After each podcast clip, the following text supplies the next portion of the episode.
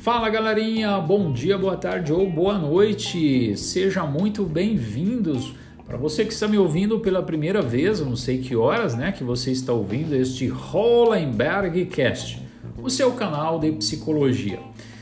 Para quem não me conhece, meu nome é Hollenberg Martins e este é o seu canal de psicologia que nós tratamos diversos temas, diversos assuntos. Já vou deixando claro, cuidado com o que você ouve aqui, porque não estou terapeutizando ninguém. Este trabalho aqui não substitui em hipótese alguma uma intervenção psicoterapêutica. Muito pelo contrário, estou apenas trazendo algumas informações e o meu objetivo é que você realmente possa chegar a algumas conclusões ou quem saiba ainda você conheça alguém que possa se beneficiar deste assunto, desta matéria, deste, deste desta informação que será é, exposta aqui para você e essa pessoa também possa fazer as suas devidas conclusões ou ainda implementar pequenas mudanças na sua vida é, que levem ela a viver uma vida mais plena, que faça de fato ela concluir que a vida agora vale a pena ser vivida. Muito bem, eu quero trazer a você a seguinte reflexão: o seu valor pessoal. Você já deve ter ouvido isso alguma vez, né? Pois bem, então pense o seguinte: o seu valor pessoal ele é determinado por você ou pela mídia social, pela sociedade. Pense bem. Pois bem, é, é muito comum nós nos depararmos, principalmente no âmbito psicoterapêutico, com uma demanda de clientes trazendo essa nomenclatura, aliás, não só dentro das clínicas, né, mas é, em várias ocasiões nós ouvimos expressões é, voltadas a essa questão de valor pessoal, né? principalmente é, de autoestima. É, eu acredito que você em algum momento já deve ter é, percebido o quanto que é comum as pessoas trazerem explicações. Ah, fulano ele não conseguiu tal coisa porque ele não tem autoestima. Você não consegue isso porque você não tem autoestima. Ou, ah, Ciclano conseguiu aquilo porque ele tem uma boa autoestima. Como se a autoestima explicasse alguma coisa. Nós validamos o que o cliente traz para nós. Na verdade, ele está trazendo algumas explicações um tanto quanto espúrias acerca de assuntos altamente complexos é, que precisam talvez ser mais bem explorados por um referencial teórico mais autossustentável, por, um, por princípios é, que já foram é, bastante explorados nesse âmbito da psicologia. Portanto, nós validamos isso, nós olhamos para isso é, e procuramos também fazer as nossas devidas análises e levar os clientes a perceber os reais determinantes daquele fenômeno que ele está dizendo, que ele está expressando ali. Ou seja, se nós pegarmos aí essa expressão autoestima, você há de convir comigo que é muito comum as pessoas falar isso para ocasiões que elas veem os outros se comportando como tal e elas concluem por si mesmas que aquelas pessoas têm autoestima ou que não têm autoestima por deixar de fazer certas coisas. E o interessante é que essas, essas pessoas às vezes não param para perceber que elas estão categorizando comportamentos, né? Dessas pessoas, desses outros, em várias ocasiões diferentes. E tratando-se de comportamentos, eu tenho é, muitos princípios da psicologia, aí, né? a psicologia traz inúmeros princípios para pontuar a, a ampla gama de eh, determinantes, né, de variáveis que determinam a ocorrência de um dado comportamento em uma situação específica e em outra situação e em outra e assim sucessivamente. Não é simplesmente como ah, é um nome que vai explicar a ocorrência daquele fenômeno.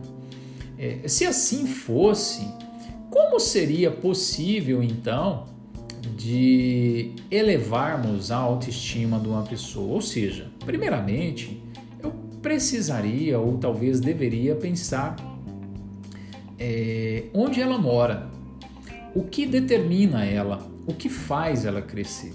E quando nós fazemos essas perguntas a partir do nosso referencial teórico, nós encontramos um monte de determinantes que possibilitam isso e não apenas uma situação específica.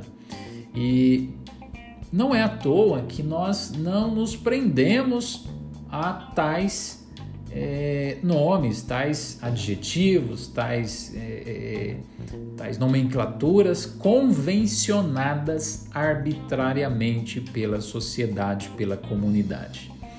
Até faço aqui das palavras de um grande professor, doutor Carlos é, Augusto de Medeiros, é, é, tão interessante, né? Por que, que as palavras dele ele diz, ele diz o seguinte: por que, que alguém que fracassou num comportamento é, deverá ser um fracassado? É muito interessante, né? Como que a cultura vai nos acondicionando, ou seja, vai nos colocando numa, numa condição favorável a aprender a julgar. E esses julgamentos nós fazemos com nós mesmos, com, sobre os nossos comportamentos e sobre o comportamento das outras pessoas. E aí a gente começa então a enveredar pelas comparações. Comparações também um tanto quanto espúrias, injustas conosco e com as outras pessoas também. Espero que esteja fazendo sentido para você de alguma forma. Talvez isso já possibilita nos enxergar tamanha confusão é, que as pessoas fazem destes termos, né? Dessa autoestima e tarará e outra coisa, enfim. Então, como eu falei, a autoestima, ela não é uma entidade orgânica que nós encontramos ela em algum espaço dentro do corpo humano. Não, nós temos é, variáveis que determinam a ocorrência de determinados comportamentos que pessoas e pessoas vão chamar aquilo de autoestima. Não sei se deu para você entender. E o interessante é que ainda nas palavras, né, na reflexão do professor Carlos Augusto Medeiros, olha, inclusive super recomendo, ele trouxe uma matéria. Você se acha especial? É, que está no site www.brasiliadefato.com.br. Busque lá, vale a pena você fazer uma leitura como esta, espetacular, de uma, uma competência é, é, incomparável. Então, recomendo que você também faça essa leitura lá. É, ou seja, até que ponto o nosso valor pessoal está relacionado ao que a sociedade dita, ao que a sociedade prega, ao que a sociedade institui, né? E a gente passa ao longo da vida a olhar para isso desde a nossa criação até mesmo a, a nossa fase adulta a responder a esses elementos sociais, culturais, convencionados arbitrariamente, principalmente a mídia. E, ou seja, se você não tiver é, é, cabelos assim assado, você não vai ter uma felicidade, você não vai ficar feliz. Se você não tiver a barriga tanquinho, você também não vai estar sendo aceito, você não vai poder ser feliz, você, ou seja, De uma forma enviesada, o mundo tem acondicionado milhões de pessoas a acreditar nessa ladainha. É... Eu não sei se você já reparou, mas sua suposta felicidade ou ainda realização torna-se condicionada ao que a cultura convencionou e foda-se o resto. Coitado daquele que não conseguir suprir tais demandas ou exigências estapafúrdias de que nada te aproxima de uma verdadeira liberdade existencial ou ainda contemplação com seu modo natural de ser. Espero que esteja fazendo sentido para você. É, ou seja, é, se as pessoas não se incluem naquelas categorias ditadas pela sociedade, elas estão fora daquilo. Fala sério, pessoal, que ladainha mais estapafúrdias.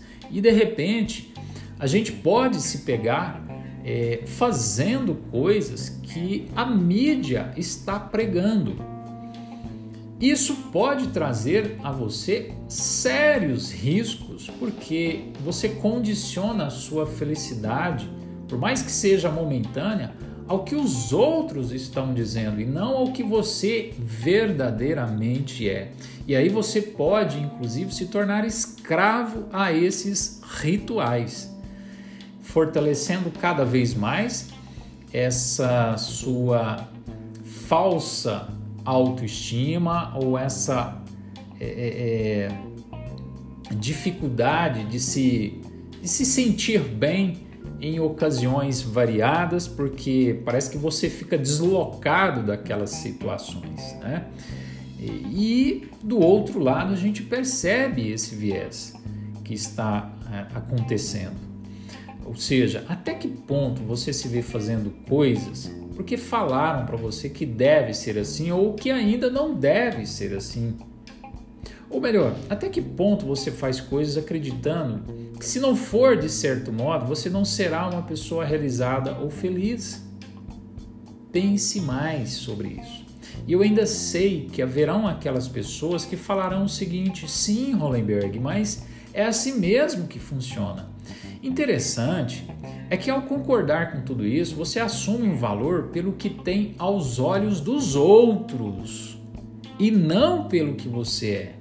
Sem contar ainda no tremendo esforço que você fará para ostentar essa falsa autoestima condicionada pelo que a mídia determinou, pelo que a mídia prega, pelo que a mídia colocou na sua cabeça.